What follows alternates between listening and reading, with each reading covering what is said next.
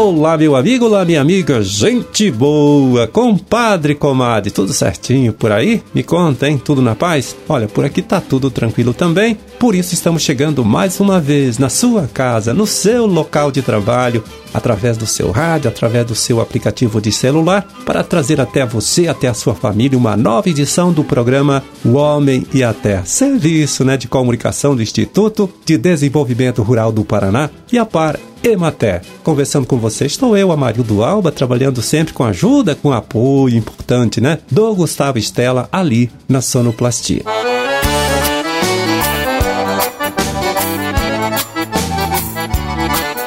16 de novembro de 2022, quarta-feira, né? Quarta-feira aí com a lua mudando de fase, passando para a fase minguante, Dia Internacional da Tolerância, Dia Nacional da Amazônia Azul, Dia do Não Fumar e Dia Nacional de Atenção à Dislexia. Para as suas orações, eu já conferi aqui no nosso almanaque da igreja, vai lá, anote. É dia de Santa Margarida, data também do aniversário de Guamiranga, município do centro-sul aqui do nosso estado, que hoje comemora, vai lá, 27 anos né, de sua criação, de sua fundação. Parabéns!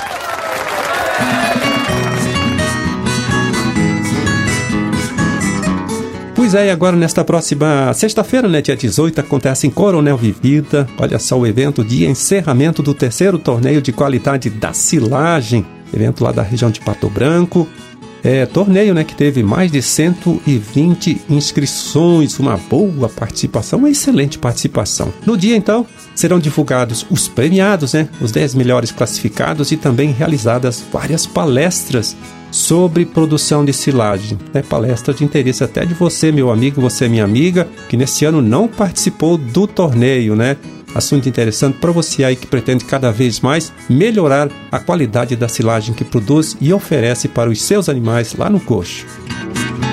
Bom, como o assunto é qualidade da silagem, nós vamos aproveitar aqui, olha, para chamar a participação do extensionista Gustavo Zamarque, né? Ele que vai passar para gente algumas dicas importantes, dicas úteis para orientar, né, a produção de uma silagem com melhor padrão de classificação. Vamos ouvir. Os cuidados iniciais são os mesmos de qualquer cultura. Né? Eles começam lá com a análise de solo e a correção é, antes da implantação da cultura, também uma dessecação antecipada, uma escolha de híbrido adequado para a época e a região de plantio, verificar a população recomendada pelo híbrido e fazer os tratos culturais aí adequados. O ponto crucial é o momento de corte, né? Esse normalmente é, deve ocorrer aí quando a planta possui de 32 a 37% de matéria seca. O que vai definir o, o, momento ideal é o maquinário que o produtor possui, né? Pensando naquelas ensiladeiras convencionais é, de uma linha, duas linhas, normalmente é entre 32 até no máximo 35% de matéria seca, uma vez que essas máquinas não possuem um sistema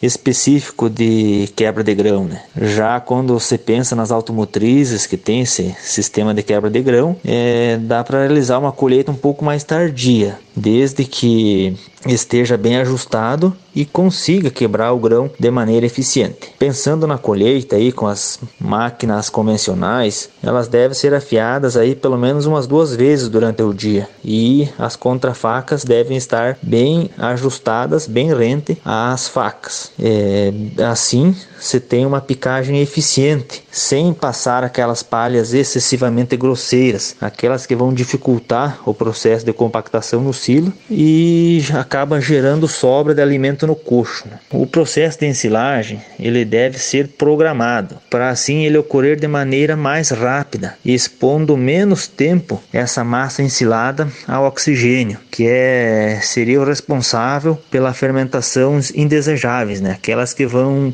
gerar perdas nutricionais no alimento. E basicamente, após bem compactado, ele deve ser o silo bem vedado, de forma que se assegure que essa massa ensilada não entre mais em contato com o ar, né? até no, no momento que seja fornecido para o animal no coxo. É, você conferiu aí a participação do zootecnista Gustavo Zamarque, extensionista, né, aqui do nosso Instituto IDR Paraná. Ele que apresentou algumas dicas interessantes para quem busca produzir uma silagem de milho com mais qualidade, né, para fornecer aí aos seus animais.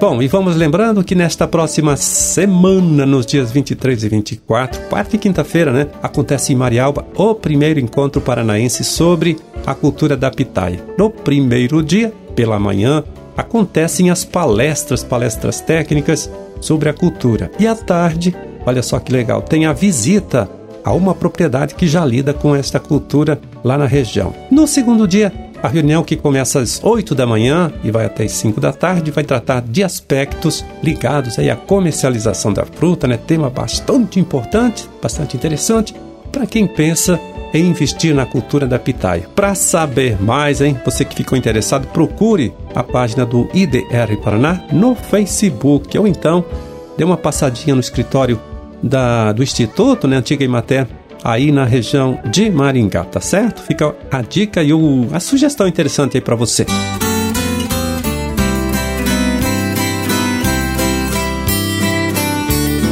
Bom, e agora vamos repassar aqui um recadinho hein, dos extensionistas aqui do Instituto IDR Paraná e dos pesquisadores da Embrapa Florestas, né? Para você, meu amigo, você, minha amiga, que lida com a cultura da erva mate. É o seguinte, a partir deste mês de novembro, devemos, olha só, cuidar do controle da broca dos ervais, né? Praga também conhecida como besouro corintiano e que pode, hein, causar sérios, grandes prejuízos sobre a plantação. Pois é, a broca ataca o tronco né, do pé de erva mate, tá? perfura ali a base do pé, dificultando a circulação da seiva da planta. É, e quando este ataque for muito forte, né, muito intenso, pode até causar a morte das plantas. Então, a melhor época para a gente fazer este controle, né, o controle desta praga, segundo os técnicos, é agora deste mês de novembro até fevereiro do próximo ano. E o melhor recurso é o uso de um inseticida biológico aí desenvolvido, pesquisado pela Embrapa Florestas e que tem o nome de Bovemax, né? Como é biológico, é bastante seguro, né? Tanto para quem aplica o produto quanto para o meio ambiente.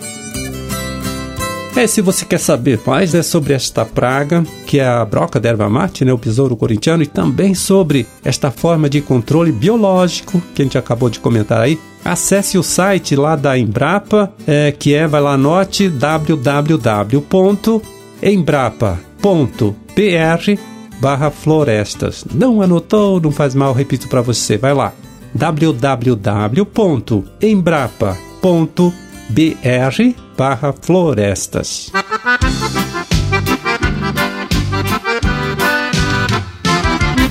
E antes de terminar, olha só, deixa eu lembrar que amanhã, lá no Polo de Pesquisa do Instituto IDR Paraná de Pato Branco, temos a terceira jornada tecnológica de agroecologia. Começa às 8 da manhã e vai até às 4 da tarde. Pela manhã temos duas palestras, né? Uma sobre implantação de pomares e a outra sobre o resultado, né? Sobre resultados de experiências aí com a produção de frutas no sistema de agrofloresta. Pois é, à tarde o trabalho acontece no campo, né, com os pesquisadores mostrando aí como fazer a implantação de um sistema agroflorestal e também é apresentando as culturas da uva, dos citros e da maçã, né, de uma variedade de maçã que exige pouco frio para produzir. Bom, se você ficou interessado, quer saber mais, olha só, acesse o nosso site na internet, o site do IDR Paraná, também a página do Instituto no Facebook. E só destaco para você que as inscrições são limitadas, né? E por isso devem ser feitas com antecedência. A gente então está falando da terceira jornada tecnológica de agroecologia, que acontece amanhã né, no polo de pesquisa do Instituto IDR para Antigo Iapar de Pato Branco, evento que vai mostrar como é possível produzir frutas orgânicas no sistema de agrofloresta.